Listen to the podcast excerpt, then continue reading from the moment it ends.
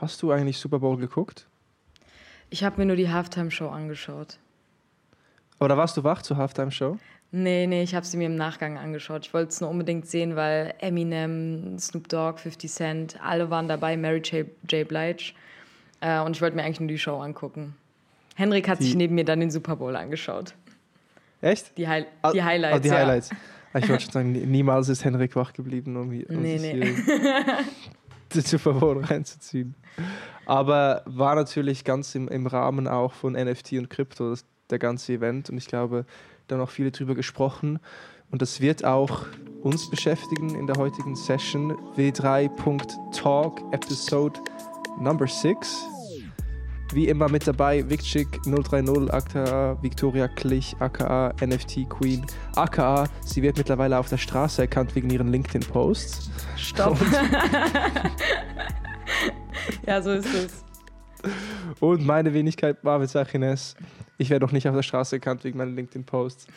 Aber wir haben wieder ein paar Agendapunkte für euch vorbereitet. Wir sprechen über den Super Bowl bzw. Äh, die Super Bowl Ads, gerade auch Coinbase, die für Aufsehen äh, gesorgt haben mit ihrer unkonventionellen Super Bowl Ad. Wir sprechen über Snoop Dogg, Snoop Dogg und da auch eben Fokus auf Musik-NFTs. Was machen Künstler gerade auch in dem Space und was können wir davon lernen? Wie siehst du gegebenenfalls auch die Zukunft, Vicky, in dem Bereich? Das wird uns beschäftigen. Und dann gibt es auch noch neuen Konkurrenten zu OpenSea und Luxware. Da war ja ein Thema, was wir bezüglich Airdrops und Growth Hacks und diesen Cross-Plattform-Strategies besprochen hatten, ist jetzt ein neuer Player im Bunde. Dazu werden wir zu, zum Schluss auch noch mal kurz sprechen. Und würde sagen, Vicky, wir starten wie immer mit einem kurzen Check-in. GM, wie geht's dir? Was läuft beim Fund? Wie hast du die Woche erlebt? Ähm, ja, mir geht's, äh, mir geht's ganz gut, danke. Äh, Im Fund passiert gerade wieder ein bisschen was, äh, mal wieder nicht alles, worüber ich sprechen kann, aber wir haben erfreulicherweise jetzt die Möglichkeit, noch ein bisschen mehr Geld in die Hand zu nehmen und in Projekte zu investieren. Sprich, ähm, haben einen kleinen Capital Raise gestartet und das bedeutet, dass ich natürlich wieder viel, viel mehr in Projekte reingehen kann, auch weiter ähm, mich in Metaverse-Projekte reinlesen kann, in NFT-Projekte, vor allem spannend jetzt auch Projekte, die auf äh, diesen Layer 2s stattfinden. Da gibt es ein paar sehr spannende Sachen, vor allem sowas wie Treasure DAO schaue ich mir gerade an. Ähm, also für all diejenigen, die es interessiert, äh, sollte man auf jeden Fall mal reinschauen. Und äh, was jetzt auch nochmal ganz spannend wird, was bei uns ein großes Thema ist, ist nochmal das Adidas NFT. Ähm, no Financial Advice hier, wie immer. Äh, es geht nur allerdings, also zumindest haben wir die Hypothese oder die Annahme, dass jetzt, wo Nike mit Artefakt ziemlich krass durchstartet äh, und auch ziemlich viele Gewinne erzielt, die Aufmerksamkeit der Szene auf sich hat, der, der Konkurrent Adidas jetzt äh, eigentlich die nächsten, ich sag mal, die nächsten Announcements abgeben muss. Äh, die haben ja damals die Kooperation mit Punks Comic, mit den Apes, mit G-Money äh, geschlossen, haben sich Land in Sandbox gekauft, haben auch einen Token rausgebracht, ähm, der vergleichsweise jetzt noch günstig für die Szene zu haben ist. Ähm, 1.3 ETH ist natürlich viel Geld, aber vergleichsweise zu, zu ähm, dem Artefakt NFT der jetzt mittlerweile, ich weiß nicht, ich glaube immer noch bei 15 ETH liegt, ist das natürlich nicht so viel. Ähm, finden das aber jetzt nochmal, also wir gehen davon aus, dass da jetzt noch was passieren könnte oder wir erwarten es zumindest, so wie es im Wettbewerb eben stattfindet. Aber das sind so, so Themen, die sich gerade bei uns abspielen, tatsächlich, ja. Okay, vielleicht auch kurz, um die Zuhörer nochmal abzuholen. Beim Adidas NFT, da sprichst du von diesem Adidas into the Metaverse NFT, ne? Das genau. war ja also zuerst hatte Adidas das announced mit dem Partnership mit Board Apes, ähm, Punk Comics und dann war der erste NFT-Launch, dieser Adidas into the Metaverse und da hieß es, glaube ich, dass dann drei Drops stattfinden würden über die Zeit, wo du dann mit diesem NFT dann ähm, ja, Zugang zu diesen Drops hast. Zudem war ja dieser Prada NFT-Drop, wo du, genau. wenn du einen NFT von Adidas hältst, eine höhere Chance hattest, da zu gewinnen bei diesem Drop. Aber wie du gesagt hast, Adidas hat zu Beginn ja für Headlines gesorgt, indem sie sich eingekauft haben, aber mittlerweile ist nicht mehr so viel passiert. Henrik war ja auch großer Skeptiker gegenüber Adidas in ja. der Folge, wo, wo Henrik zu Gast war. Hört auch da gerne rein, wenn ihr ein bisschen was über Fashion-NFTs hören möchtet. Ich glaube, es war Episode 3. Und dann hatten wir Nike mit Artifact, beziehungsweise den Clone X. Das sind ja die Dinger, diese, diese Profile-Picks, die jetzt bei 15 ETH Floor Price stehen. Also unglaublich. Und da eben ja Nike mit dem Airdrop, letzte Woche war das, wo sie, weiß ich, wie viele äh, Tokens ausgeschüttet haben und da aber gleichzeitig auch einen Return für sich erzielt haben. Und das heißt, eure These, Adidas muss nachziehen, da kommt bald ein Announcement. Genau, also es ist zumindest eine Annahme, es wäre zu erwarten. Ich meine, das, was Nike mit Artefakt gerade abliefert, ist echt sehr beeindruckend und äh, ist somit, gehört zu den Top-Themen in der Szene. Und Adidas hat ja nicht umsonst auch ziemlich renommierte Partnerschaften geschlossen. Also ist eigentlich nur eine Frage, was jetzt als nächstes passieren wird, weil es haben jetzt auch lange stillgehalten, ähm, bis auf den Prada und Adidas NFT-Drop, der jetzt auch, der, der cool war jetzt aber nicht unbedingt was Besonderes ähm, ist jetzt halt nur die Frage, was macht Adidas als nächstes? Und äh, unsere Annahme ist, dass da jetzt demnächst was kommen könnte. Äh, und dementsprechend haben wir da jetzt auch nochmal ein bisschen intensiver reingeschaut. Auch crazy, hast du gesagt, ne, NFT ist nur 1,3 ETH. Dann stellt man sich das wieder, so, da führt man sich das vor Augen. 1,3 ETH, ich weiß nicht, wo das heute steht, das sind so 4 bis 5K, 5, 4 bis 5.000. Euro? Ähm, ja, das sind, nee, Euros sogar weniger tatsächlich. Also ein ETH sind jetzt gerade Stand jetzt 2607 Euro. Ähm, ist natürlich, also ist wieder gedroppt. Äh, ja, also 3600 Euro für so ein ja. NFT für Adidas, wo du noch nicht recht weißt, wohin das führt. Ey. Aber ich sage, ich, sag, ich freue mich natürlich, dass wir mit dem Fund mehr kaufen möchten, ja. weil eins dieser Add-ons von dem Adidas Into the Metaverse NFTs ist auch, dass man diesen Trainingsanzug bekommt. Und ich hätte schon sehr gerne diesen Trainingsanzug. Und wenn wir mehr im Fund haben, dann können wir die auch gerecht aufteilen. Dann musst du uns versprechen, dass deine erste Trainingsanzug-Appearance hier beim Podcast ist. Unbedingt, unbedingt, ja klar. Ist das dann so, dass du dann, dass mir das mit dem Trainingsanzug passiert, auch um den Use Case dann auch zu verstehen, dass du dann mit diesem, also du hast, kriegst dann einen neuen Token, der diesen Anzug repräsentiert und dann kannst du diesen Token burnen und kriegst dann einen physischen Anzug oder wie kann ich mir das vorstellen? Sind da schon Details mm. bekannt? Das war aus dem Kopf heraus, nee, ich glaube nicht, dass man den Token burnen muss. Also du hast ja jetzt einmal diesen Adidas Into the Metaverse Drop mitbekommen. Wir haben da einen von gekauft im Pfand oder zwei. Und ähm, mit diesem Token hast du das Anrecht, so einen physischen Anzug zu claimen, aber du musst ihn nicht burnen. Das wäre nämlich auch, also vielleicht wird er geburnt, ich müsste das aber nochmal nachlesen, vielleicht wird er geburnt, damit er einfach als gebraucht Geld, aber du bekommst einen neuen dafür, weil letztendlich bedeutet dieser NFT auch, dass du dich in weitere Projekte mit einkaufen kannst. Also genauso wie jetzt beim Beispiel Adidas und Prada, hast du dieses NFT in deiner Wallet gebraucht um deine Wahrscheinlichkeit zu erhöhen, angenommen zu werden für, für, diesen, für dieses Community-Bild. Und ähm, alle Token zu burnen, nur damit diese Anzüge zur Verfügung stehen, ist natürlich auch nicht die Lösung. Alles klar, alles klar. Verstanden. Bevor wir über den King der Trainingsanzüge höchst selbst sprechen, ich meine oh. Snoop Dogg mit. Ich weiß nicht, ob er der King wirklich ist von, von Trainingsanzügen, aber ich habe immer so im Kopf, dass er ein, ein Vintage-Jacket äh, äh, irgendwie anhat und, und rappt. Aber bevor wir dazu sprechen kommen, nochmal kurz, du hast den Treasure DAO angesprochen als Layer 2 Solution, wo du dich jetzt intensiver mit beschäftigt hast kann ich nicht so stehen lassen. Also, was hat es damit, damit auf sich? Ja, ich bin, ich bin da ehrlicherweise auch ein bisschen gehypt, ähm, ist aber noch relativ früh, weil das ein ziemlich also ein größeres Ökosystem ist, in das ich mich gerade reinlese. Ähm, ich habe letzte Folge schon angesprochen gehabt. Ähm, ich habe über Layer 2s gesprochen und auch, dass es zwei verschiedene Arten gibt würde ich jetzt auch einfach aus technischen Gründen jetzt nicht zu tief anschneiden, weil ich glaube, sonst verlieren wir viele Zuhörerinnen und Zuhörer. Ähm, aber das eine ist halt Polygon und dann gibt es noch sogenannte Optimistic Rollups. Das sind einfach andere Layer 2s, die, äh, wo ich dachte, die werden hauptsächlich für DeFi benutzt, einfach aufgrund der, der Mechanismen, die da im Hintergrund also passieren. Decentralized Finance für alle, die kurz. Genau. Ja, genau. Ähm, und das findet alles tatsächlich auf der Layer 2 Arbitrum statt. Ähm, ist sehr, sehr bekannt mittlerweile auch. Und Treasure DAO ist ein in sich geschlossenes Ökosystem, was sich da gerade auf dieser Layer 2 aufbaut.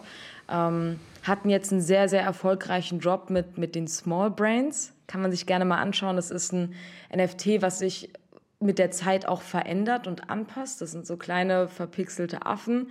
Und wenn du die stakest, bekommst du jeden Tag IQ-Punkte und das Gehirn, also deswegen Small Brains, dieser Affen wächst dann auf deinem NFT. Äh, und ja, ähm, ist auch ein bisschen außergewöhnlich, so eine Interaktion mit Smart Contracts finde ich persönlich immer spannend und cool, weil das halt recht innovativ ist, im Gegensatz zu den städtischen, äh, statischen NFTs, die man sonst so hat. Und äh, du kriegst halt den Magic Token, das ist so der, deren Ökosystem-Token, als Reward plus äh, mehr Perks, weil dein NFT mehr IQ-Punkte hat. Ähm, und das Interessante daran ist, und das muss ich auch noch mal ein bisschen genauer verstehen, das wird von vielen Leuten aus der Szene so ein bisschen als das Nintendo äh, des Web 3 bezeichnet, weil es eben nicht nur ein NFT-Projekt ist, sondern auch ein, gleichzeitig der einzige Marktplatz, der einzige NFT-Marktplatz auf Arbitrum, wo du eben mit diesem Magic-Token bezahlen musst. Die bauen da gerade eine DeFi-Plattform drauf, ein Venture-Studio. Äh, und genau das ist ja auch das, was, was Nintendo macht. Die ähm, sind ja so ein Hub für, für Spieleentwickler. Und genau diesen Approach fährt Treasure DAO auch. Und ähm, ich habe das Gefühl, dieses Projekt ist noch gar nicht so oder ist, ist zumindest noch ziemlich weit unterm Radar und nur ziemlich wenige, aber eben auch wichtige Leute aus der Szene kennen dieses Projekt. Und ähm, ich werde euch im Podcast auf jeden Fall dementsprechend auf dem Laufenden halten, wenn wir uns dazu entscheiden sollten, zu investieren oder eben nicht. Bin aber persönlich und ich, also ich bin einfach ein Riesenfan von Projekten, die irgendwie Sinn ergeben, die ein bisschen langfristiger gedacht sind und ähm, glaube auch, äh, dass eben solche Projekte eine ziemlich gute Incentivierung sind, Leute auf diese Layer 2s zu holen. Weil ich habe ähm, einen Tweet gesehen, der ist zwar schon einen Monat alt, die Zahlen können sich auch noch ein bisschen geändert haben, aber dass erst ein Prozent aller ETH-Adressen auf Layer 2s sind. Und das ist super wenig, wenn du, also ja, es ist super wenig, wenn du das in Relation zu, zu, der ganzen, zu dem ganzen Handelsvolumen auf Ethereum siehst.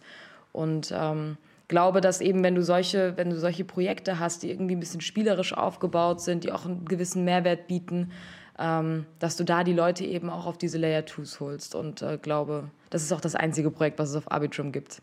Dementsprechend ist das ganz cool und auch noch ziemlich, ziemlich early.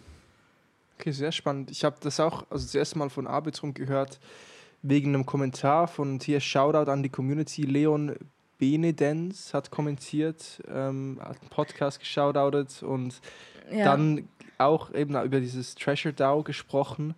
Und ich glaube, da hat er dich auch abholen können mit, weil du eben zu der Zeit auch bereits schon tief drin warst in dem Thema. Ja. Das heißt, hier geht es also darum, im Treasure DAO ist so das erste richtige Projekt auf dieser Arbitrum Layer 2 Blockchain, so wie ich das jetzt verstanden habe. Mhm. Und Treasure DAO ist jetzt so ein Marktplatz, so eine Plattform, die entsteht. Und auf mhm. dieser Plattform können jetzt verschiedene Games gebaut werden, beispielsweise. Also so ein bisschen wie Nintendo das dann auch macht. Ähm, oder wie, wenn man jetzt andere Beispiele nimmt, Shopify die haben zwar, machen zwar Geld, weil Leute Online-Shops bauen mit, mit, mit der Technologie, aber die haben eigentlich noch ein viel größeres Geschäftsmodell durch die, all die App-Entwickler, die halt Apps bauen auf der Shopify-Plattform. Ah, du willst ein automatisches E-Mail, nachdem jemand dein, dein Warenkorb äh, abandoned hat, verlassen hat, dann kriegt er jetzt ein E-Mail automatisch und da kann ich eine App bauen auf Shopify und so ein Business on top of the Shopify-Ecosystem bauen. Und so wie es jetzt verstanden habe, ist das bei Treasure DAO eben auch der Fall, dass du da jetzt so Games oder äh, ja, Ingame-Tokens äh, drauf bauen kannst. Und eines dieser Projekte ist Small Brains, hast du jetzt gesagt, das ist jetzt gelauncht. Genau. Das ist so ein bisschen das Blue Chip-Projekt aus diesem Ökosystem heraus. Auch eines der wenigen, ich glaube, es gibt gefühlt nur eine Handvoll. Aber das Interessante an all diesen Projekten, die eben innerhalb von, vom Treasure Marktplatz gelauncht werden, ähm, müssen halt mit diesem Magic Token bezahlt werden. Den musst du halt swappen, äh, wenn du einmal dein ETH auf, auf diese Layer 2 gebridged hast. Ich hoffe, ich verwende jetzt hier nicht zu, zu komplizierte Begriffe.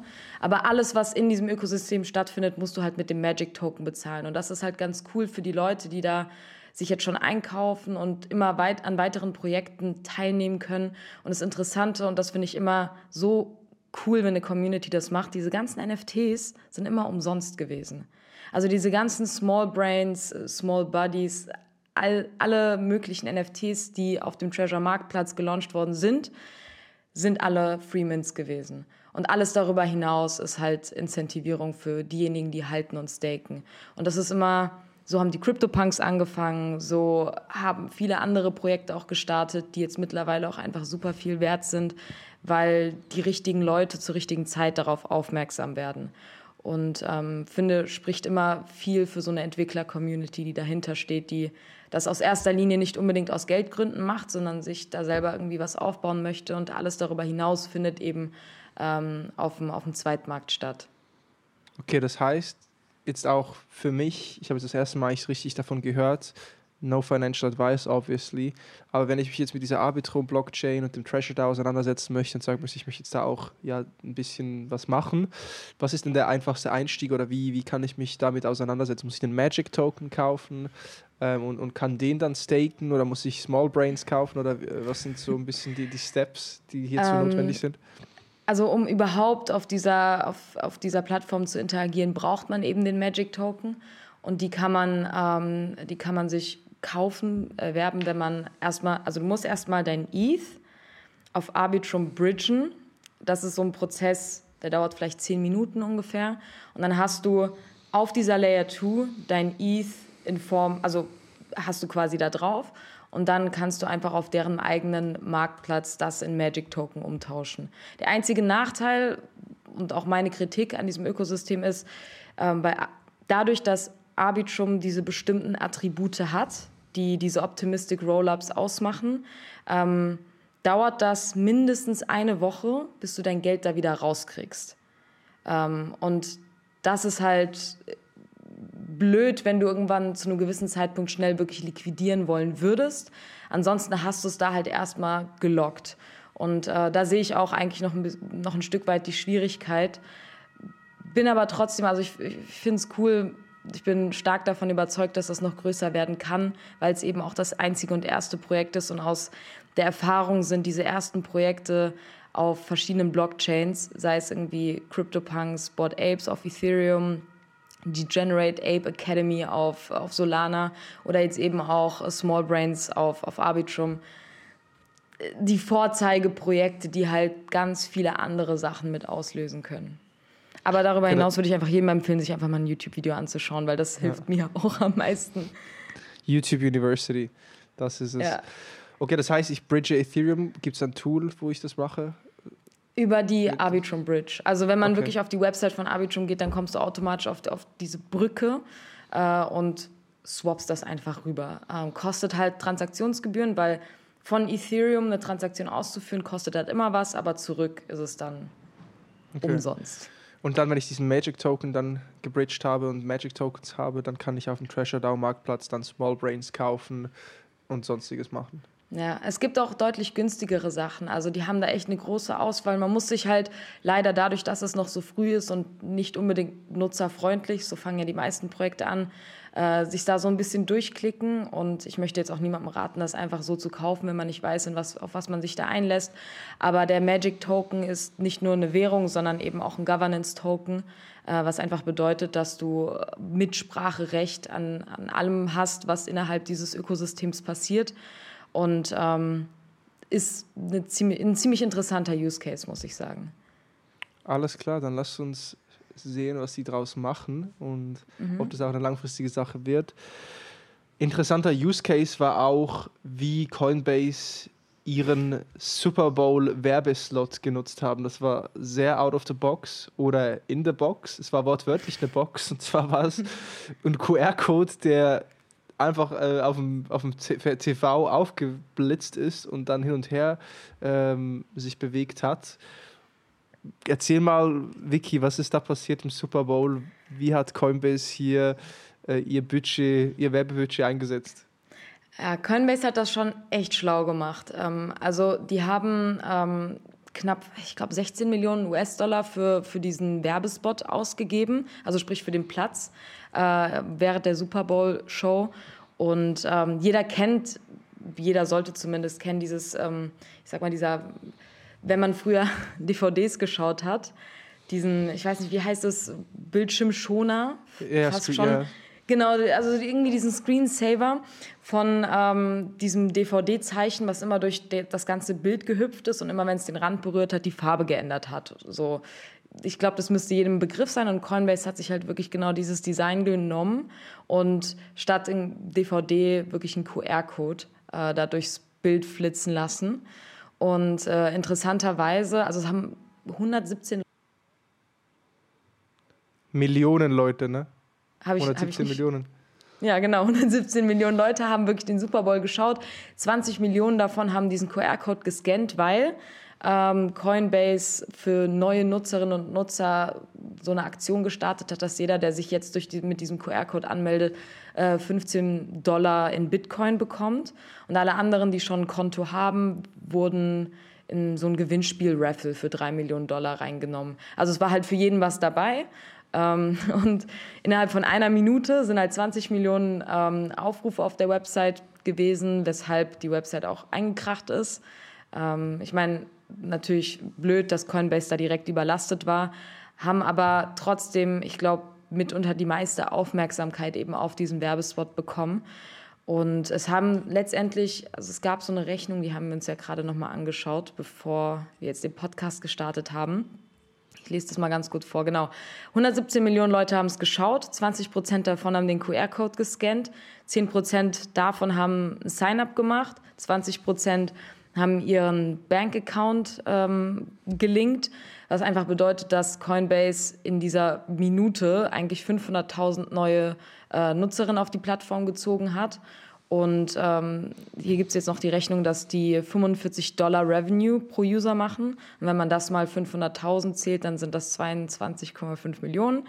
Sprich, es ist ein positiver Return of Invest. Ähm, und dazu kommt noch, dass, dass Coinbase ja jetzt sehr, sehr bald ihre NFT-Plattform rausbringt, was, glaube ich, nochmal den kompletten Markt erschüttern wird, weil die das sehr, sehr nutzerfreundlich machen möchten. Und ich habe ja auch schon ein paar Demos gesehen und äh, muss auch einfach sagen, es ist eine coole Idee gewesen, diesen Werbespot so aufzuziehen. Ich glaube, das hat einfach niemand erwartet und sowas gefällt mir immer am meisten, wenn Unternehmen irgendwas total Banales fast schon machen. Ich meine, wenn du dir die anderen Werbespots angeschaut hast, die waren super high quality produziert. Äh, FTX hat wirklich einen krassen Werbespot hingelegt. Und trotzdem hat Coinbase 16 Millionen Dollar für, für, für diesen QR-Code ausgegeben, hat sich aber für die offensichtlich gelohnt, sind in aller Munde und ähm, ja, hat, haben viele neue User auf die Plattform geholt. Auf jeden Fall, also sind sie auf jeden Fall aus der Masse gestochen, indem aber auch, ich glaube, viele Leute haben nach dem Super Bowl geguckt und dachten dann, ey, spinnt mein TV und auf einmal ist auch so ein QR-Code da.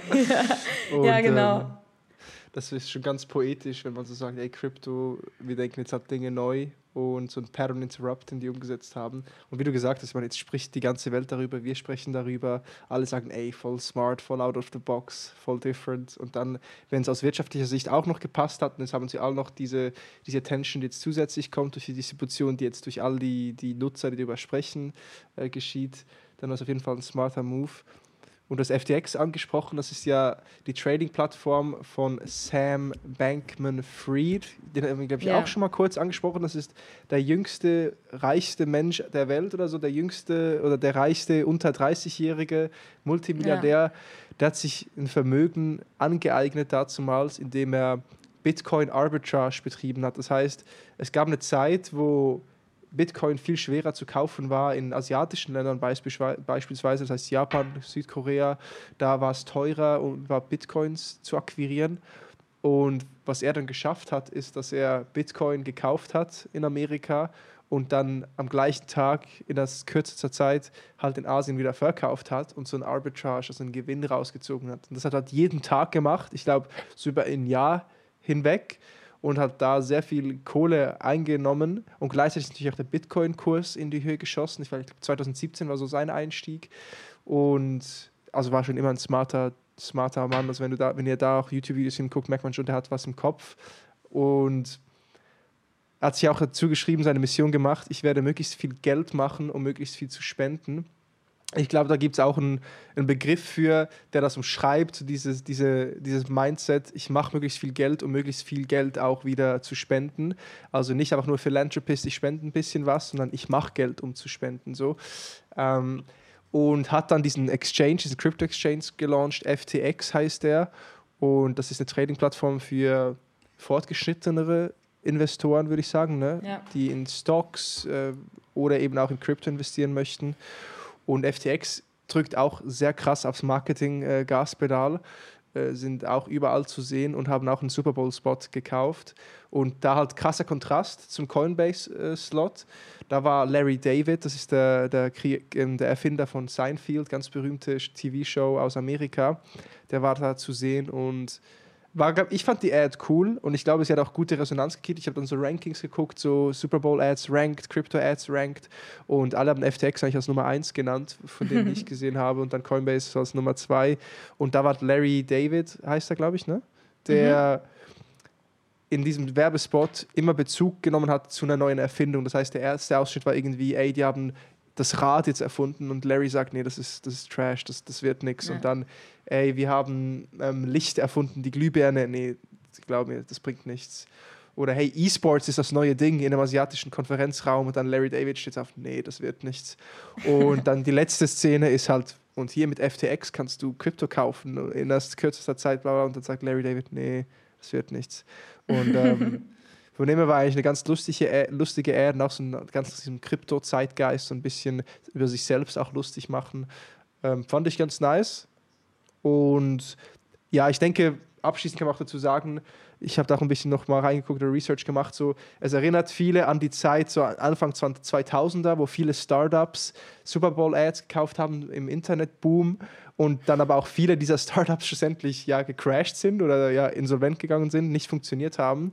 Und jetzt haben wir halt dieses Jahr so diesen Crypto äh, Web3-Boom gesehen an, an, an Slots und jetzt könnt ihr Wetten abschließen, welche Firmen gibt es in fünf bis zehn Jahren noch, die ihr in diesem Super Bowl, während dieses Super Bowls gesehen habt.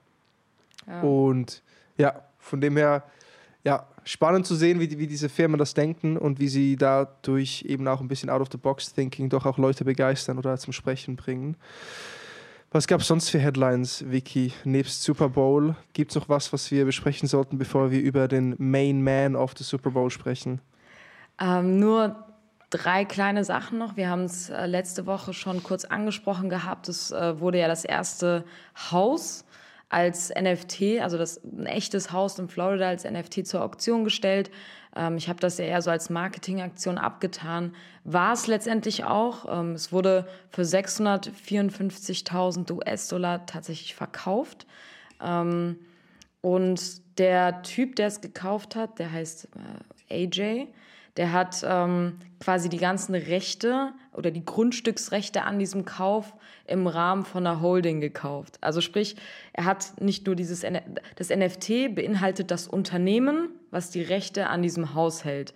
Und das Unternehmen heißt Never Forget to Huddle LLC. Äh, das heißt, das hat er damit erworben und damit auch die Anrechte an diesem Haus. Ähm, ist für mich persönlich irgendwie noch so ein bisschen nicht so ganz logisch, wie jetzt beispielsweise ein Weiterverkauf stattfinden soll. Ähm, was diese ganze Agency, Real Estate Agency allerdings geschafft hat, ist, dass wirklich das ganze Land über die gesprochen hat. Und ich glaube, das war so Sinn und Zweck dahinter. Es ist aber sehr cool, weil äh, ich habe in dem Artikel gelesen, dass das Haus vor ein paar Jahren für 250.000 Dollar gekauft worden ist und jetzt natürlich ein fettes Plus eingesagt hat mit 654.000.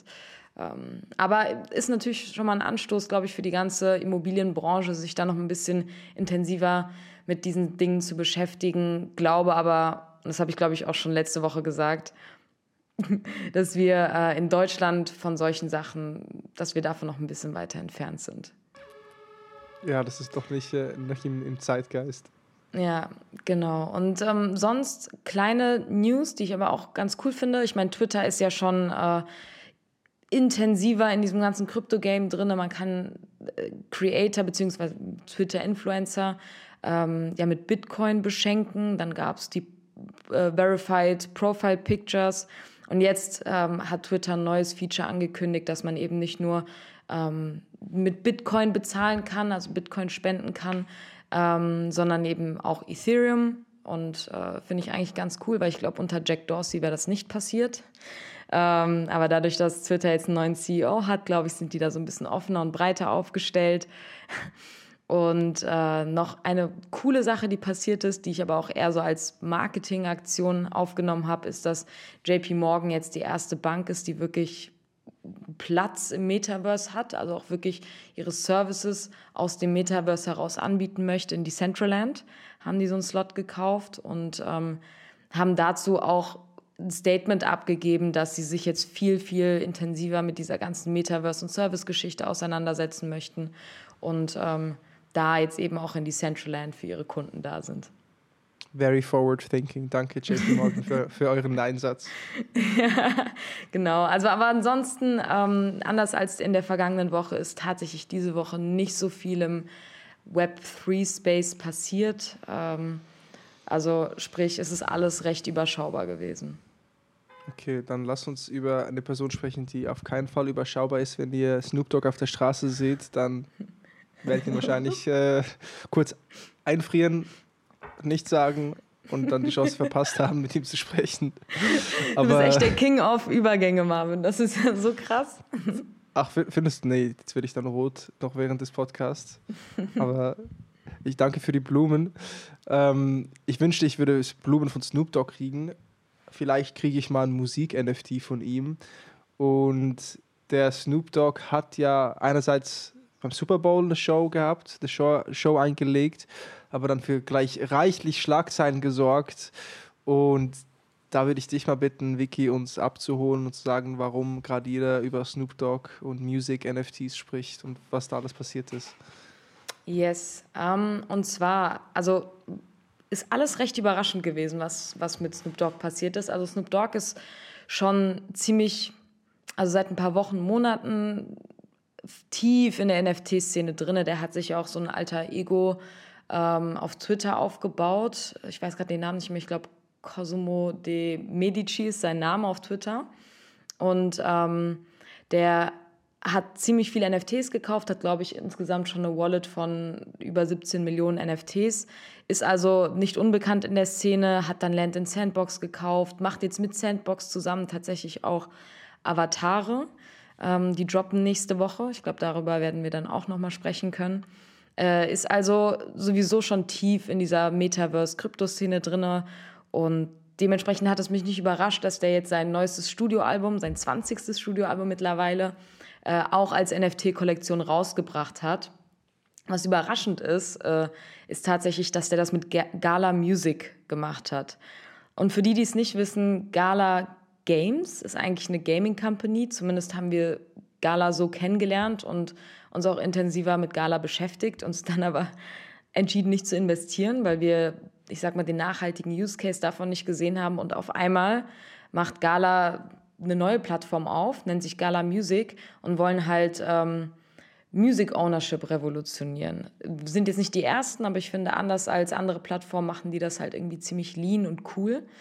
Und ähm, genau, was, was Snoop Dogg jetzt in der vergangenen Woche gemacht hat, ist erstmal äh, ist er jetzt der CEO von Death Row Records, ähm, der, der, dem Musiklabel, das ihn damals gesigned hat, wo er seine ersten Studioalben aufgenommen hat. Er hat das also schon mal gekauft, ist jetzt quasi der Owner von diesem Musiklabel, hat sein Studioalbum BODR, Back on Death Row, gedroppt. Habe ich gerade Death Row Records gesagt? Marvin? Ja, genau, das ist, äh, das, ist das Musiklabel. Und ähm, hat zusätzlich ganz normal zu einem Album Release, was du auch ganz normal auf Spotify, Apple Music, wo auch immer hören kannst, eben auch eine NFT-Kollektion rausgebracht. Und was er gemacht hat, er hat sogenannte Stash-Boxen als NFTs verkauft. Davon gibt es 25.000 Stück. Eins kostet äh, 5.000 und ähm, du kannst halt damit ähm, lass mich ganz kurz nachschauen. Genau, du kannst halt seine Musik so erwerben und hast halt damit noch Perks für weitere, ja, ich sag mal, Aktionen, die er noch bringen wird, sei es irgendwie eine Party bei sich zu Hause, äh, irgendwelche anderen Incentives wie Comics oder Filme, Bilder, Konzerte, alles Mögliche, was halt so zu, ich sag mal so zu NFT-Utility dazugehört. Und jetzt muss ich mal ganz kurz gucken, weil da habe ich gerade kurz gestockt. Ähm, ich glaube, eine Box repräsentiert einen Song.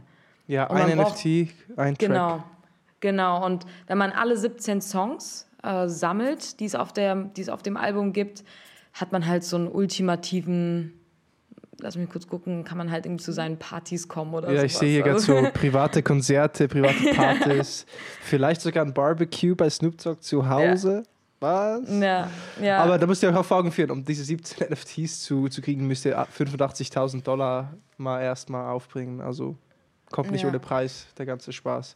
Aber du hast gesagt, 5.000 bezahlt man für den NFT, das heißt in US-Dollars Kauft man das? Ähm, nee, man kauft das mit diesem Gala-Token. Äh, hat oh. Gala dann auch schlau gemacht. Also die, so ziemlich jede Plattform hat ja mittlerweile ihren eigenen Token. Ähm, der Kurs ist, glaube ich, gerade bei 30 Cent. Bei einer Marktkapitalisierung von 2 Milliarden war es, als ich das letzte Mal geschaut habe. Ähm, sprich, man muss überhaupt erstmal das, also man muss sein ETH oder seine Stablecoins erstmal umtauschen, diesen Token kaufen und damit konntest du dann ähm, diese NFTs kaufen. Und ähm, ja, genau, wenn du halt das nötige Kleingeld hast, kannst du dir gleich 17 davon kaufen. Das Interessante daran ist, dass Snoop Dogg, ich habe heute noch mal geschaut, weil du hast mir ähm, einen LinkedIn-Post geschickt, Marvin, von ein paar Tagen. Da mhm. war der Umsatz noch bei 44 Millionen in fünf Tagen und heute mittlerweile, es sind über 15.000 ausverkauft gewesen, lag der Umsatz bei 79 Millionen. GG Snoop Dogg. Das ist was für eine Woche. Performt in, äh, vor 100 Millionen Leuten beim Super Bowl. Kauft äh, das Record-Label, was damals Tupac gesigned hat. Ich glaube, der wollte da irgendwie schon in der Vergangenheit irgendwie der CEO werden oder, oder was ich was. Hatte da schon Ansprüche, ne? Der war, der war der CEO von Def Jam. Nein, warte, he wanted to be. Ich lese hier parallel noch die Sachen. Okay, nein, er wollte CEO werden, wurde es dann nicht, hat eine Consultancy-Rolle angenommen und hat jetzt Death Row gekauft und ist dort quasi jetzt der CEO. Wer zuletzt lacht, lacht am besten. hat er sich jetzt mal ganz, ganz entspannt das Label gekauft und er sagt auch, dass das jetzt das Label wird für Musiker im Metaverse und dass jetzt Musiker promoted werden, aufgebaut werden über das Metaverse. Was das genau bedeutet, wir werden sehen. Aber er zeigt schon mal an seinem eigenen Beispiel, wie er durch Music NFTs und diesem Job doch auch einiges an Umsatz generiert hat. Und von dem her, ja, weiß nicht, gibt es zu Snoop Dogg noch was? Auf jeden Fall ähm, spannender Charakter, der im NFT-Space schon länger jetzt unterwegs ist, wie du schon gesagt hast ich finde es ziemlich cool. Ich würde auch gerne was essen gehen mit Snoop Dogg. Ob ich dafür 90.000 Dollar in, in, seine Song-NFTs ja. stecken würde, würde ich nicht hinkriegen, glaube ich, zurzeit. Ja, Vielleicht mit dem Arbitrum-Token. ähm, ich ich finde es cool. Also ich mag Snoop Dogg voll gerne, dass er da halt so innovativ irgendwie die, in diesem Space Dinge vorantreibt, auch sehr aktiv ist tatsächlich. Ich frage mich immer, der Mann macht so viel gleichzeitig. Wo, wo nimmt er sich die Zeit? Äh, weil ich verfolge den ja auch auf Twitter. Der ist auch wirklich mit diesem anderen Account, den er da hat, sehr aktiv, auch sehr community-freundlich und ist wirklich in viele, viele Projekte verwickelt. Ähm, klar ist vielleicht jetzt so ein Kritikpunkt zu sagen, ey, ich als Snoop Dogg-Fan kann jetzt nicht einfach 5000 Euro auf den Tisch, äh, also 5000 Dollar auf den Tisch legen, um mir so ein NFT zu kaufen. Ähm, muss aber auch sagen, also muss ich ja auch nicht, ich kann mir das Album ja trotzdem anhören. Das ist halt einfach nur für, für Superfans, die gerne dieses Geld für dieses NFT bezahlen, weil sie langfristig davon profitieren können. Ich glaube, das ist immer noch so ein bisschen schwierig. Wir sind wir es ja gewohnt mittlerweile, dass alles umsonst ist, was mit Musik zu tun hat. Also ähm, manche von uns zahlen nicht mal 9,99 irgendwie für Spotify, sondern klauen sich das von irgendwo anders her. Ähm, keiner von uns kauft Alben. Also die wenigsten, ich mache das manchmal, wenn ich wirklich einen Künstler supporten will, dann kaufe ich mal für 10 Euro ein Album äh, auf, auf iTunes oder sowas. Aber gebe darüber hinaus auch selbst kein Geld für Boxen aus äh, oder so. Und ich glaube, hier wird dieses System halt nochmal ein bisschen weiter gedacht, dass du langfristig auch davon profitieren kannst. Ich meine, selbst wenn dieses NFT im Preis steigt, kannst du es ja einfach wieder verkaufen. Du musst nicht. Ähm, und, und wenn du ein harter Snoop Dogg-Fan bist, dann machst du das halt oder machst das bei, bei anderen Künstlern, die jetzt auf dieser Plattform launchen. Ich habe nämlich vorhin in den Discord geschaut. Es ist nicht nur Snoop Dogg, der da bei Gala Music ist, sondern auch Maroon 5 und Steve Aoki zum Beispiel. Ähm, Crazy. Das, ja, wusste, wusste ich auch nicht. Und Ja. Kings of Leon und sowas, noch so zwei, drei andere Bands. Ähm, ja, es ist, ich bin mal gespannt. Also, ich halte die Augen offen. Ich persönlich bin von Gala-Musik mehr als begeistert. Einfach weil es so unerwartet ist. Vielleicht auch, weil ich angetan von der Website bin und von dieser ganzen Repräsentation. Ähm, weiß noch nicht so ganz, wie dieses Listen-to-Earn-Prinzip funktionieren soll. Das äh, prangern die ja auch auf ihrer Website an, dass eben für all diejenigen, die dieses Musik-NFT nicht besitzen ähm, oder sich das nicht leisten können, dass die rewarded werden, wenn sie die Tracks hören. Ich konnte jetzt aber auf der Website nicht finden, wo ich, diese, wo ich das hören kann. Also die haben noch keine Streaming-Plattform eingebaut. Ähm, das macht eine andere Plattform, die heißt Audios, gerade eigentlich ganz gut. Da sind sehr viele EDM-DJs vertreten, die ja sowieso Vorreiter in dieser Szene sind, anders als die Hip-Hop- und Pop-Szene. Ähm, verstehe aber noch nicht so, ich kann, also ich, warum sollte ich, wenn ich, wenn ich die ganze Zeit Spotify höre, ich höre da meine Playlists, was auch immer, irgendwie mir jetzt die Mühe machen, auf eine andere Plattform zu gehen, nur um dieses Album zu hören. Das ist einfach, der Mensch ist zu gemütlich, um das zu machen. Bis das passiert, glaube ich, müssen noch deutlich mehr Künstlerinnen und Künstlern auf diesen Plattformen auftreten und ihre Fans incentivieren. Ähm, und ich weiß auch nicht, was man da jetzt wirklich verdient, ob man da jetzt einen Gala-Token bekommt oder irgendwas, was Snoop Dogg äh, geschaffen hat. Ich weiß es nicht. Es steht nur auf der Website und es hat bei mir ein paar Fragezeichen aufgebracht. Ja, das ist immer die größte Challenge. Jeder will die nächste Plattform bauen, die nächste Social Media Bubble kreieren, aber bring mal die Leute weg von ihrem gewohnten Umfeld. Und wir sind Ja. alles so krasse Gewohnheitstiere. Von dem her ja, bin ich auch skeptisch, was, was, was das angeht, irgendwie da zu streamen, nur um dann ein paar Tokens zu kriegen für das Hören. Und wie wird das dann getrackt? Was sind, wenn ich hier das jetzt einfach laufen lasse, auch in einem separaten Browser, funktioniert das dann wahrscheinlich nicht. Aber wir werden sehen. Das ist, liegt jetzt bei Gala. Du hast gesagt, Steve Aoki ist auch bei, bei Gala Music und hat jetzt auch, ich weiß nicht, ob es in einem Interview war, aber ich habe jetzt auch die Schlagzeile gelesen, dass er gesagt hat, dass er durch NFTs mehr Geld verdient hat als in seiner gesamten Karriere durch die Royalties, die er für seine Musik und Streams bekommen hat. Und Ja. das zeigt uns halt einfach, wie krass Künstler, die auch schon bestehende Fanbase, eine bestehende Fanbase haben, wie krass die halt auch profitieren können, wenn sie halt Direct-to-Consumer dann so ein NFT droppen. Und gerade Künstler wie Steve Aoki und Snoop Dogg, die haben halt einfach viele Fans, gewisse, die sie einfach kennen und, und, und denken, na, cooler Typ, macht Spaß. Aber wenn nur schon ein Prozent davon, so diese, diese Fans, einfach diese True Fans, es gibt ja auch diesen mega berühmten Blogartikel 1000 True Fans, kann ich jedem ans Herz legen, wo es Ja. darum geht, ey, stell dir vor, 1000 Fans bezahlen dir jeden Monat 10 Dollar oder was auch immer. Ähm, das reicht, um zu leben, das reicht, um auch reich zu werden. Und wenn nur ein Prozent aller Fans, aller Die-Hard-Fans dann wenn die halt NFTs kaufen, dann können sie sich Zugang zu ihrem liebsten Künstler erkaufen und gleichzeitig ist es auch ein Prestige-Spiel, wenn du halt sagst, ey, ich habe diesen NFT, den nur die, die most dedicated Fans von Snoop Dogg halten und von dem her glaube ich schon, dass es ein Modell ist, was sich durchsetzen kann. Nicht, dass jetzt jeder 5000 Dollar investiert, aber ey, wenn ein Prozent das alleine schon macht von der Fanbase, was ist da möglich? Snoop Dogg hat es vorgemacht mit seinen 70, 80 Millionen, die du genannt hast. Von dem her Ja. Wird es spannend zu sehen sein. Vor allem nimmt mich halt auch wunder, wie die Use Case aussehen für Musiker, die halt nicht so eine große Fanbase haben. Ne? Wie können die profitieren? Wie können die auch Ja. vielleicht ja, davon, von ihrer Musik leben, auch wenn sie nur 10.000 monatliche Zuhörer haben?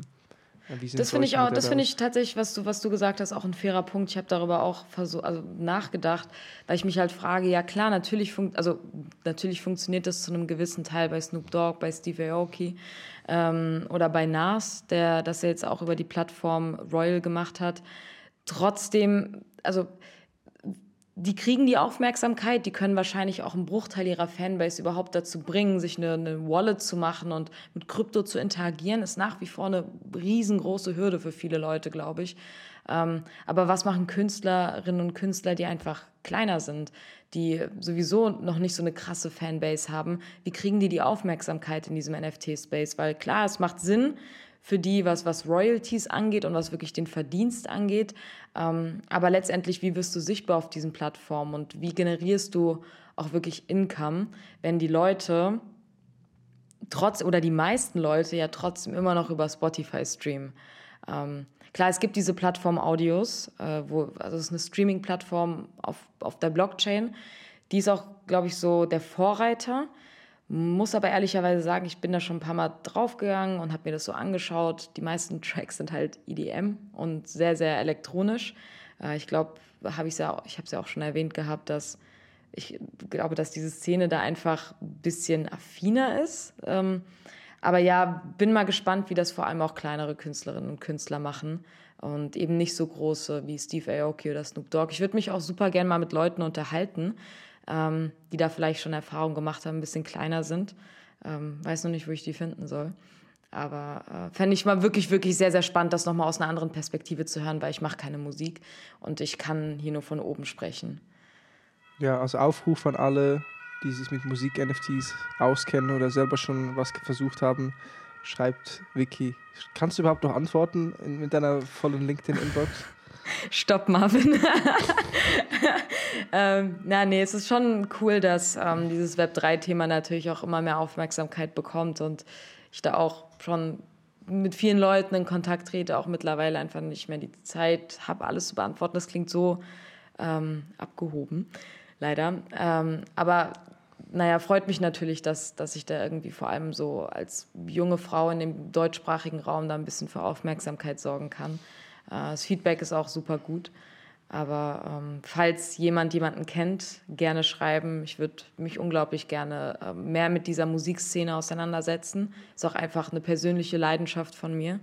Und das irgendwie jetzt mit meiner Arbeit zu verbinden, wäre natürlich optimal. Cool, dann let's see, ob jemand auf dich zukommt. Gibt es noch Beispiele oder Use Cases, die du jetzt siehst, gerade in, in der Musikbranche oder was, was wir noch besprechen sollten? Ähm, Beispiele jetzt nicht. Also ich glaube, die bekanntesten haben wir in den Verga also sowohl in dieser Episode als auch in den vergangenen Episoden benannt. Auch äh, das Royalty-Modell von Nas auf der Plattform Royal, wo er einfach Teile der Ownership seiner Tracks abgegeben hat. Ähm, habe mich jetzt aber mit einer netten Dame unterhalten, ähm, gestern bei einem Event, die mich so ein bisschen darauf aufmerksam gemacht hat, dass dieses ganze Licensing-Model gar nicht so einfach ist und vor allem nicht so einfach abzutreten. Sprich, du kannst nicht einfach als Künstlerin sagen, ich habe jetzt hier einen Track und ich teile jetzt die Ownership auf und tokenisiere das und gebe die einfach mal weiter, weil da einfach noch viel, viel mehr dranhängt, als einfach nur mir gehört der Song, weil du hast dann die Publishing Rights, du hast die Playing Rights, du hast Distribution und Broadcasting Rights, das ist, hängt halt alles miteinander zusammen. Offensichtlich ist die Musikbranche komplizierter, als ich gedacht habe.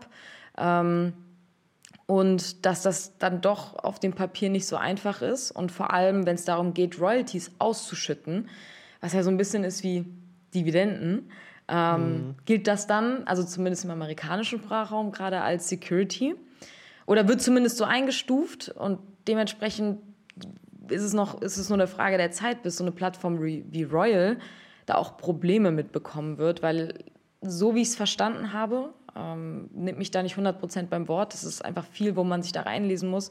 Aber so wie ich das verstanden habe, ähm, ist das dann auch noch nicht so ganz ausgebaut und äh, komplett durchdacht. Wie denn auch, wenn, wenn das alles eine Grauzone ist, was in diesem Crypto-Space stattfindet. Ähm, und wenn das in den USA zur Schwierigkeit wird, dann wirst du in Deutschland auf jeden Fall noch deutlich mehr Probleme haben. Ähm, aber in Deutschland haben wir zumindest noch den Vorlauf, weil sich die Regierung noch mit Kryptosteuern auseinandersetzt und bei NFTs, glaube ich, noch nicht mal angekommen ist.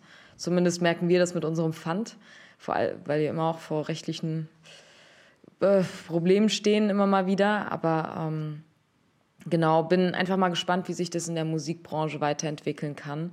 Und vor allem, wie du, wie jetzt zum Beispiel die Hip-Hop-Szene oder die Pop-Szene überhaupt Fans dazu bringen wird, äh, irgendeinen Nutzen in NFTs zu sehen. Vor allem, weil die meisten Leute überhaupt keinen Bezug zu Krypto haben. Und wenn sie einen Bezug zu Krypto haben, dann wahrscheinlich nicht den Mehrwert in NFTs sehen und erst recht nicht so viel Geld dafür ausgeben wollen. Also es ist, glaube ich, noch ein ziemlich langer Weg, bis, bis wir alle ähm, wirklich mit den NFTs unserer Lieblingskünstlerinnen und Künstlern interagieren werden. Ja, und danach wieder die Frage, wozu NFT? Ja. wenn wir auch einfach einen Song hören können und das reicht. Aber die, die halt mehr wollen, die können vielleicht mehr kriegen. Würdest du, würdest du so ein NFT von, einem, von ich sag mal so, deinem Lieblingskünstler kaufen, wenn da irgend so eine krasse Utility dahinter stecken würde? Also beispielsweise, dass ich ihn treffen kann oder, oder sowas in die Richtung. Ja. Also aktuell kann ich mir das nicht leisten. Was will ich jetzt? Ja. 10, 10, 20, 50.000 Dollar äh, für ein Treffen mit einem Lieblingsrapper, damit ich dann eine Stunde lang ähm, nervös neben dran sitze und, und sage, ey Bro, Follow for Follow. Und äh, das ist, äh, was, was, was, was, was spreche ich dann ja. da mit ihm wenn, äh, oder mit ihr, wenn da 100 Leute kommen, wo er weiß, die haben sich einfach eingekauft, um jetzt mit ihm am, am Tisch zu sitzen. Klar, das ist jetzt so ein bisschen ja. die zynische Sichtweise. Ey, ich meine, ich muss auch ehrlich sagen, wenn ich mehr Crypto-Assets hätte oder dann auch mal der Zeit habe und, und liquide bin und mir so Spielereien leisten kann und mein NFT von meinem Lieblingsjoker wirklich kaufe und das gibt mir dann wirklich auch Zugang zu Private Events und vielleicht so nach ähm, noch einem Merch-Shop, der nur für NFT-Holder ist um, oder noch eine Extended Version von seinem Album. Ey, also safe würde ich schon machen. Also von dem her, also ja, eigentlich Antwort auf deine Frage, ja. Mhm. erst, ja. erst so, aber es wäre jetzt nicht das Erste, was ich, dem ich nachrennen würde. Und ich wünsche mir einfach, dass, dass meine Lieblingskünstler coole Musik raushauen, dass sie davon leben können. Und wenn ich irgendwie mit einem günstigeren NFT ähm, da supporten kann und dann vielleicht noch Access habe zu Behind-the-Scenes-Content, zu einem Vlog, der nur für Holder des NFTs freigeschalten wird, was auch immer da die, die Ideen dann sind, kann man schon machen. Ja, ja, so sehe ich das auch. Ich bin da auch also in einer finanziellen Situation, wo das einfach nicht so selbstverständlich ist, mal 5000 Dollar für ein Musik-NFT auszugeben.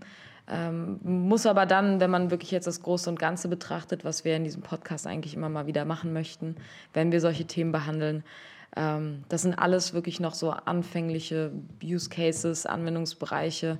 Die werden noch ausgebaut, da bin ich mir super sicher.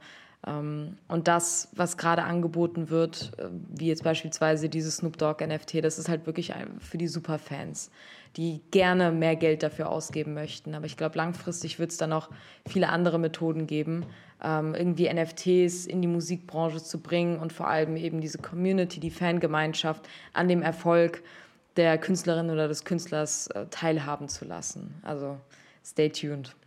Ja, auf jeden Fall. Vielleicht machen wir mal ein We Talk DAO wo ihr äh, investieren könnt und dann gehen Vicky und ich einfach auf Reise und probieren die wildesten NFTs aus und, und machen einen, einen, einen, Vlog, wo wir unsere Erfahrungen teilen, wie es war, Snoop Dogg zu treffen. Da können wir oh, uns gerne auch so, zusammentun. Das wäre so toll. Ihr könnt mir alle Spenden schicken an vicchick.eth äh, und dann uh. probieren wir es aus. Shameless Plug.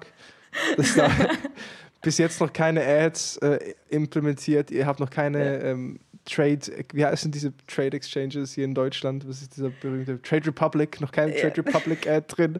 Ja. Oder, oder, oder OMR Podcast Placement. Ähm, vorerst ist das nicht der Fokus bei uns. Ja, Aber genau. darum spendet an Wiki, damit sie sich Snoop Dogs, Snoop Dogs NFT kaufen kann. Ja, würde es jetzt gehen? Also, kann. Jetzt mit, mit, also das jetzt, was du gesagt hast, ist ja auch jetzt einer der Use Cases einer ENS-Domain, ne? also diese .eth-Domains könnt mhm. ihr auf Ethereum Name Service und anderen Domain-Providern könnt ihr euch so eine .eth-Domain kaufen. Das heißt, du hast jetzt eine .eth-Domain gerade genannt. Mhm. Und was muss ich da einrichten, dass ich auch irgendwie sanchines.eth habe? Ähm, genau, es gibt zwei große, also es ist jetzt eigentlich gar kein Product Placement hier, aber es ist ganz cool für die Leute, die gar keinen Bock haben, äh, die endlos langen ETH-Domain-Adressen einzugeben, wenn sie ähm, ETH hin und her schicken möchten.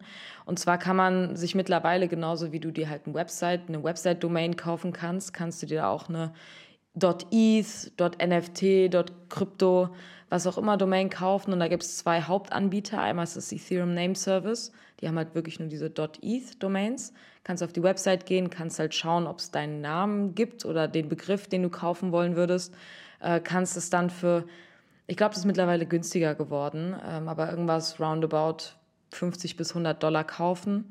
Das Teure sind dann die Gas-Fees, die du bezahlen musst. Und dann kannst du das so einrichten, dass statt deiner wirklich langen äh, ETH-Domain-Adresse eben dann deine, in meinem Fall ist es vicchick.eth, äh, an, angezeigt wird, sodass, wenn Marvin, du mir Geld schicken möchtest oder irgendeiner von den lieben Zuhörerinnen und Zuhörern.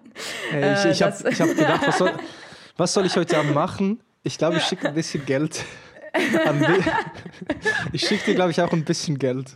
Ja, das, äh, da sage ich auch überhaupt nichts dagegen. So, da würde ich mich natürlich freuen. Aber genau, dass dann statt, also dass du als Empfänger einfach diese Adresse eingeben kannst. Genauso wie wenn du nach einer Website suchst, wie jetzt zum Beispiel unserem WeTalk, WeTalk.xyz eingibst. Genauso geht das jetzt auch bei, bei Domains, ähm, die an eine Wallet gekoppelt sind. Oder man macht es halt, wenn man nicht ETH haben möchte, sondern .crypto, NFT, was auch immer. Ich habe nämlich noch eine NFT-Adresse.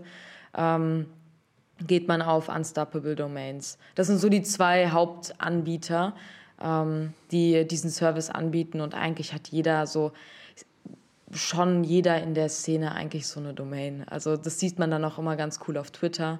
Mhm. Oder wenn du bei Ether-Scans guckst, wer hat was gekauft. Die haben, außer du willst geheim bleiben, haben eigentlich alle so einen Namen. Das ist ein Standard geworden fast schon. Also wenn ihr Teil der Szene sein möchtet. Oder wenn so ihr eh schon gedacht habt, ey, ich muss mal jetzt ein NFT kaufen, ich will das erste Mal diese Experience durchmachen. Dann, ja. ich habe das auch, mein erster NFT oder Metamask Use Case war eine ENS-Domain, die ich gekauft habe, oder zwei Stück. Das heißt, mhm. wenn ich jetzt die benutzen möchte, dann muss ich jetzt ich, einfach mich da mit dieser Wallet einloggen auf ENS, bla bla bla. Und dann muss ich aber diese Domain nochmal connecten mit der Wallet und sagen, ey, ich will das jetzt als Namen nutzen können. Also was ist da der ja. Schritt, dass es dann auch funktioniert, dass jemand da auch Geld hinschicken kann? Ähm, das muss, ich habe mir damals ein YouTube-Tutorial angeschaut. Äh, das geht äh, ganz einfach irgendwie über die Website. Ich weiß es nicht mehr, weil das bei mir schon ein paar Monate her ist, als ich es eingerichtet habe. Es ist aber total einfach. Ähm, kann man das, also man kann es auch einfach mal kurz googeln. Ähm, und dann sollte das eigentlich direkt funktionieren, wird dann auch, kannst du auch bei OpenSea einstellen, dass das dein Name ist quasi und dich überall damit branden, dein Twitter-Handle ändern. Ähm, aber es ist, es ist super einfach. Und wenn man plant, länger in dieser Kryptoszene unterwegs zu sein, dann ist es schon etwas Cooles. Und äh, ich meine, diese Domains sind auch NFTs. Ich glaube, das habe ich gar nicht erwähnt gehabt. Also meine Domain-Adresse, einmal vicchick.nft, einmal vicchick.eth, sind zwei NFTs äh, jeweils, die man auch weiterverkaufen kann, wenn man möchte. Okay, also du hast eine dort Etherman, wie die lautet vicchick, vicchick mit Zicker, zweimal Zicker? Vic ja. Chick. Ja, genau. Punkt, Punkt ist, und, ja. und da könnte man theoretisch auch Ethereum hinsenden. Ja, ich habe das jetzt, wir haben das jetzt schon so oft gesagt. Ich hoffe, ich habe jetzt die ganzen Zuhörerinnen und Zuhörer gebrainwashed, aber theoretisch kann man das machen, ja. Also wäre möglich. Okay. Ja. Das ist gut zu wissen. Ähm, alright. Letztes Thema. Willst du noch kurz was erzählen zum neuen Exchange? LuxRare OpenSea hatten wir ja auch schon ein paar Mal diskutiert. OpenSea, größte NFT-Handelsplatz, den es gibt zurzeit. Coinbase kommt bald mit der eigenen NFT-Plattform. OpenSea war auch mal kontrovers diskutiert worden, weil sie ein IPO angedacht hatten und dann eigentlich gesagt wurde, ey, ihr seid gar nicht so dezentral, wie ihr sagt, so, jetzt wollt ihr euch am öffentlich getradeten Markt, äh, wollt ihr da partizipieren, aber seid eine Web3-Company. Haben dann Rückzieher gemacht und jetzt äh, vorerst nicht gelistet oder die Pläne wieder umgeworfen. Ähm, und dann kam diese LuxRare-Geschichte, wo LuxRare, neuer Marktplatz, ein Airdrop gemacht hat an alle, die aktiv waren OpenSea, auf OpenSea. Das heißt, sie haben die Daten gescraped durch die API von OpenSea und das Verhalten aller OpenSea-Nutzer analysiert und je aktiver du warst auf OpenSea, umso mehr LuxRare-Token hast du in deiner Wallet geschickt ja. bekommen, ne? Es war, es war aber ein Mindest, also du musst mindestens drei ETH-Handelsvolumen gehabt haben, wenn ich mich nicht irre. Ja, doch, das war ungefähr so, äh, um überhaupt so einen Airdrop claimen zu können. Okay. Und da haben, haben sie so halt Geld verschenkt wieder einmal, wie man so schön sagt. Und dann konntest du mit ja. diesen Luxrare-Tokens halt handeln. Du konntest die, die du gekriegt hast, auch direkt verkaufen und hast halt so liquidiert und Cash bekommen. Oder du kannst diese Luxrare-Token auch staken. Das heißt, dass du sie auf der Plattform von Luxrare äh, ja, lagerst, wenn man das so sagen möchte. Ne? Ja. Und dann kriegst du über einen gewissen Zeitraum, je nachdem wie viel Luxray-Tokens du da dann stakest, kriegst du halt dann was, auch weitere Luxray-Tokens oder was kriegst du da? Genau, dann? also es ist sowas, kann man sich so in der realen Welt vorstellen, wie einfach ein Zinssatz, so, mhm. der über, also vergleichsweise schon sehr, sehr hoch ist oder war zumindest. Ähm, die Plattform hat ja jetzt auch ein paar Rückschläge erlebt tatsächlich. Mhm. Und das ist ja das, was auch viele DeFi-Plattformen ausmacht, ist so, dass du halt dein Krypto für dich arbeiten lässt und so halt eben noch einen Return generierst. Aber das genau. ist eine eigene Pandora-Box in sich. Jetzt haben wir OpenSea und Luxor angesprochen, zwei Marktplätze, die sich konkurrieren. Und es ist ein neuer Player in Town. Yes. Ähm, ganz, ja, also, also ganz frisch äh, vor, ich hab, wir haben das tatsächlich auch erst gestern so richtig mitbekommen. Der heißt X2Y2. Ähm, hat jetzt auch eine sogenannte Vampire Attack gestartet, was einfach bedeutet, also in dem, in dem Crypto-Space zumindest, dass ähm, die Plattform nimmt sich die Informationen von einer anderen Plattform, in dem Falle ist das OpenSea, und incentiviert auf Basis ähm, des Handelsvolumens äh, bzw. der Kaufkraft, äh, wie viel Token du claimen kannst. Und anders als bei Luxray, die halt ein Mindest, Mindestvolumen von 3 ETH ähm, aufgezählt haben, ist es bei X2, Y2 tatsächlich egal. Also selbst ich konnte ähm, Token claimen. Oh, jetzt will ich auch. ja, und die haben, genau, da kannst du gerne mal schauen, die haben aber, deswegen, ich sehe das alles auch noch so ein bisschen kritisch, die haben auch gerade Probleme, weil das, also das Prinzip ist so, überhaupt deren USP ist, dass, und das hat LuxRay ja auch gemacht, OpenSea zentral, nicht so transparent, äh, freezen teilweise NFTs ein, sind nicht so responsive und sind vor allem nicht community-owned. Ähm, und anders als LuxRare, wo du Token bekommst, wenn du tradest, äh, deswegen kam ja auch dieses große Thema Wash Trading äh, auf LuxRare. Das heißt, da wurden ja einfach die, die Kollektionen getradet, die die niedrigsten Royalties haben, sodass die Leute sich das einfach hin und her geschickt haben und damit halt diese Rewards bekommen haben. Das heißt, die Reichen wurden noch reicher dadurch. So, so wurde das zumindest kommuniziert. Und, Was würde äh, Robinhood äh, machen? genau. Ähm, und auf X2Y2 ähm, will, will diese Plattform zumindest, so steht es im White Paper, halt die normalen Leute adressieren. Ähm, also in erster Linie kannst du Token claimen, egal wie viel du getradet hast. Ist natürlich auf Basis deines Kaufvolumens, klar. Ähm, aber für jeden zugänglich. Und alle, die über 30 ETH getradet haben, ähm, also die werden de, im Jargon dieser Plattform dann als Whales schon bezeichnet, haben ein Cap von 1000 Token. Also mehr als 1000 Token kannst du gar nicht bekommen. Und alles darunter wird halt äh, in Relation irgendwie zu deiner Kaufkraft abgerechnet. Und eine Sache, womit die Plattform halt gerade ein Problem hat, um deine Token zu claimen, musst du eine gewisse Anzahl an NFTs oder Kollektionen auf dieser Plattform listen und die muss mindestens genauso viel kosten wie auf OpenSea. Also schon mal so ein paar Hürden irgendwie, die du überwinden musst. Für die Szene jetzt nicht so krass schlimm, weil jeder, der einen Airdrop bekommen möchte, macht so Sachen dann halt auch einfach mal ganz schnell. Womit die jetzt aber ein Problem hatten, ist, dass viele Leute einfach irgendwelche NFTs hochgeladen haben und, und keine, ich sag mal, hochwertigen NFTs, wo man dann Bock hat, die irgendwie zu traden. Ähm, ist aber auch verständlich, weil wenn eine Plattform gerade aus dem Boden schießt mit anonymen äh, Foundern, da lädt ja jetzt nicht einfach mal jemand sein Board Ape auf dieser Plattform hoch. So, es gibt viel zu viele Scams in der Szene, da hat jeder halt einfach gerade noch zu viel Respekt vor. Aber du möchtest ja die Leute incentivieren, auf dieser Plattform zu traden und zu handeln. Ähm, und das macht halt keiner, wenn da nur scheiß NFTs drauf sind. So, ich habe auch meine ganzen Schrott-NFTs da drauf geladen. Okay, du hast das also gemacht? Ja, ich habe es gemacht. Aber eben weil die dieses Problem haben, können wir die Token noch nicht claimen. Das ist das Problem. Also du kannst es dir gerne mal anschauen. Äh, mhm. Du kannst durch diese ganzen Prozesse schon durchgehen und da mal einen Blick reinwerfen und dir auch diese ganzen Mechanismen mal anschauen. Es ist halt wirklich eins zu eins wie LuxRare, nur halt mit diesem Unterschied, dass ähm, das Interessante ist, dass du nicht rewarded wirst, wenn du tradest auf dieser Plattform, also nicht einen prozentuellen Anteil der Fees bekommst, sondern wenn du auf dieser Plattform tradest, ähm, geht die, eine zweiprozentige Fee an alle Staker.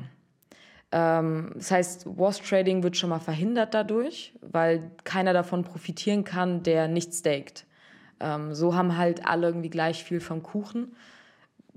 Glaube ich zumindest. Wie gesagt, die Plattform gibt es schon ein bisschen länger, aber auch erst seit zwei Tagen sind die wirklich liquide, um überhaupt Token ausschütten zu können. Und ähm, dementsprechend beobachten wir das auch. Es ist halt interessant, weil das Timing ist richtig gut. Äh, LuxRare hat, äh, kämpft gerade so ein bisschen damit, dass sich die Founder, lass mich kurz nachschauen, mh, mm, knapp, jetzt habe ich die Zahl nicht, hier 2% an Exchange Fees, gleich 10.500 ETH.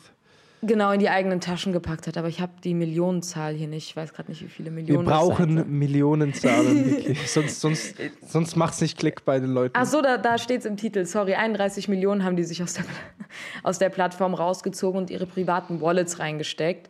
Und ähm, sowas kannst du ja nicht verheimlichen auf der Blockchain, das erkennt man halt. Äh, da, da sind halt in der Community viele Alarmglocken hochgegangen. Äh, die Argumentation vom Team ist es, dass die sich selbst noch keine Token ausgeschüttet haben, weil die halt auch einem Vesting unterliegen. Und erst ab dem 9. Juli äh, Anspruch auf ihre Lux-Token gehabt hätten äh, und sich jetzt stattdessen äh, Wrapped ETH rausgezogen haben, also einfach ähm, die, die ETH-Währung war, war ein bisschen komisch oder ist zumindest ein bisschen komisch angekommen. Äh, der ganze Lux-Token ist auch 70 Prozent seit dem All-Time-High im Januar gefallen. Äh, seit der vergangenen Woche nochmal 43 Prozent. Liegt wahrscheinlich daran, dass die ihren ganzen Reward-Mechanismus gecuttet haben.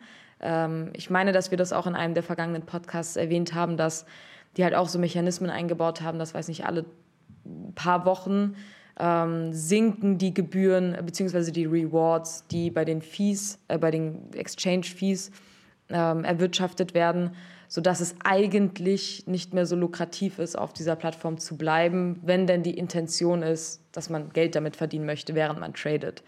Ähm, hm. Und das ist gerade, dementsprechend ist das ein gutes, ich sag mal, ein gutes Timing für X2, Y2 da jetzt einzusteigen und auch eine viel breitere Masse anzusprechen und vor allem gegen dieses Wash-Trading anzukämpfen. Muss aber ehrlich sagen, ich finde es cool, aber ich war LuxRare schon kritisch gegenüber ähm, und bin jetzt auch so ein bisschen, hm, mal gucken, wohin sich das entwickelt, weil alles, was mit anonymen Gründerinnen und Gründern zu tun hat, finde ich immer so. Das Big Red, also man weiß nicht, wer das, wer das gegründet hat. Nee. Red Flag. Das ist, ist eine Red Flag, ist in der Szene, also gibt, es gibt geile Projekte, wo die Founder nicht bekannt sind. Äh, wenige, aber es gibt welche. Aber mittlerweile, je mehr Leute halt in die Szene kommen und je mehr Scams es gibt, ist es halt so, dass man da doch eher vorsichtig dem gegenüber ist. Und dementsprechend verfolgen wir das auch gerade einfach mal ein bisschen intensiver, aber mal schauen. Ja, es ist Skin in the Game, ne? Wenn dein Name äh, da dran hängt, ist auch Accountability wenn der Name an einem Projekt hängt und du mit dem Projekt gewinnst oder failst, dann zeigst du halt auch, dass da Commitment dabei ist. Und wenn du nicht weißt, wer dahinter steckt, ist auch keine Accountability da. Ist schon, finde ich, gerade bei so einem Exchange, wo Milliarden äh, gehandelt werden sollen und ich meine NFTs liste, da ist Trust so wichtig. Ich habe jetzt gerade ja. auch noch eine Schlagzeile gesehen, im OpenSea ist jetzt 14 Milliarden wert, macht die beiden Gründer zu Milliardären. Krank. Und da weiß man, wer die Gründer sind zumindest. Ja. Äh, und das sorgt bei mir schon für mehr Trust, als wenn ich einfach keine Ahnung habe, wer dahinter steckt. Da kommt jemand mit X2, Y2 heraus und sagt, hey, Airjob, liste deine NFTs bei uns, ja. damit du was abholen kannst. Ja, da bin ich dann schon, schon skeptisch. Aber we shall see once again. Probably nothing, but it might be something. und in dem Sinne, Vicky, gibt es abschließend noch, noch was, was wir, nee, was wir besprechen sollten, ähm, was du den Leuten mitgeben möchtest? Wenn es zum Marktplatz, also zu X2Y2 irgendwas Neues gibt, dann werden wir euch da auf jeden Fall auf dem Laufenden halten. Genauso wie zu meinem Lieblingsthema mit, mit Musik-NFTs. Aber darüber hinaus war es eher eine ruhigere Woche und ähm, ja, ich bin mal gespannt, ähm, was die nächsten Tage passieren wird. Nice. Und ja, und Shoutout an alle, die uns schreiben auf LinkedIn oder Instagram und, und Feedback ja. geben motiviert echt. Wir schicken jeden Screenshot, jede Nachricht in unseren WhatsApp-Chat und ja. ähm, hypen uns selber auf. Wir haben heute auch, also Vicky hat das in den Chat geschickt, also so Statistiken gesehen, so irgendwie äh, Nummer 5 Tech-Podcast in der Schweiz. Das heißt, aber jetzt flex ich äh, auf LinkedIn dann Top 5 Tech-Podcast in Switzerland. Ja, ja sehr nice. Nee, macht echt Spaß. Wir sind jetzt bei Folge 6 machen das jede Woche und so. Und ich lerne viel dabei. Ähm, Vicky, ich glaube, du, du kannst auch einiges davon lernen, auch dieses Wissen auch nochmal zusammenzupacken und ähm, dann das, das, Feedback aus der Community zu kriegen. Und nee, ja. ich wollte auch nochmal sagen, danke an alle, die uns schreiben, die Inputs geben, die Feedback geben. Und ich sag's euch, Trinkspiel oder so eine betrunkene Folge, die kommt. Wir haben die eine, kommt, die ist in Planung. Tipp, wir haben letzte Folge, glaube ich, war das gesprochen, dass mein Drink of Choice Wein wäre und bei Vicky ist es was Wodka, hast du gesagt? Äh, Wodka Mate eigentlich, ganz, ja, ganz okay. berlinerisch hier. Ja, klar, du bist so Berlin. Was würden deine Frankfurter Leute sagen? Was sich verändert, Vicky? ja, genau so ist das. Ja, nee, wir haben einen Tipp geguckt: Port Tonic. Das soll ein Mix sein zwischen Wein und, und, und dem Spiel. Vielleicht probieren wir das dann mal bei Folge 10 oder so. Ja. Spoiler Alert, might be. Ja, ich höre auf zu ramblen. Unsere Evening Session ähm, ist somit äh, zu Ende. Wir haben über den Super Bowl gesprochen, über Updates aus dem Web3 Fund. Adidas ist im Zugzwang. Was macht Adidas mit deren NFT? Wir haben über das Haus, was ähm, als NFT verkauft wurde, gesprochen dann ein Deep Dive gemacht zu Snoop Dogg und dessen NFT-Projekt, das Record-Label, was er gekauft hat. Er möchte jetzt Musikern zeigen, wie sie ins Metaverse kommen. Und dann zum Schluss, nebst dem Musik-NFT-Thema und, und, den Plattformen, die da aktiv sind, dann auch nochmal äh, zu den aktuellen Trading-Plattformen gequatscht. Neuer Konkurrent X2, Y2 also am Namen, ich weiß nicht, wie man das kurz aussprechen soll. Gibt es da? Das ist äh, tatsächlich gibt es das, ähm, die haben das extra gemacht, weil es gibt eine mathematische Formel. Ich weiß nicht, ob x hoch 2 plus y hoch 2 gleich r oder x hoch 2 mal mm. y hoch 2 gleich r ergibt den perfekten Kreis oder sowas. Also das war oh. so die oh. Story dahinter und die wollen diesen Kreis schließen. Ja. Hey, das, da, haben die Marketing-Brains sich eingesperrt, zwei Wochen lang. haben wahrscheinlich mit einer, ja. einer, Creative Agency aus London dann noch den Brand Narrative erarbeitet und äh, mit diesem Masterplan jetzt gelauncht. Ich bin gespannt und würde sagen, danke an alle, die zugehört haben. We're tuning out. We Talk Number 6, It's a Rap. GG Vicky. GG Marvin. und auf Wiederhören.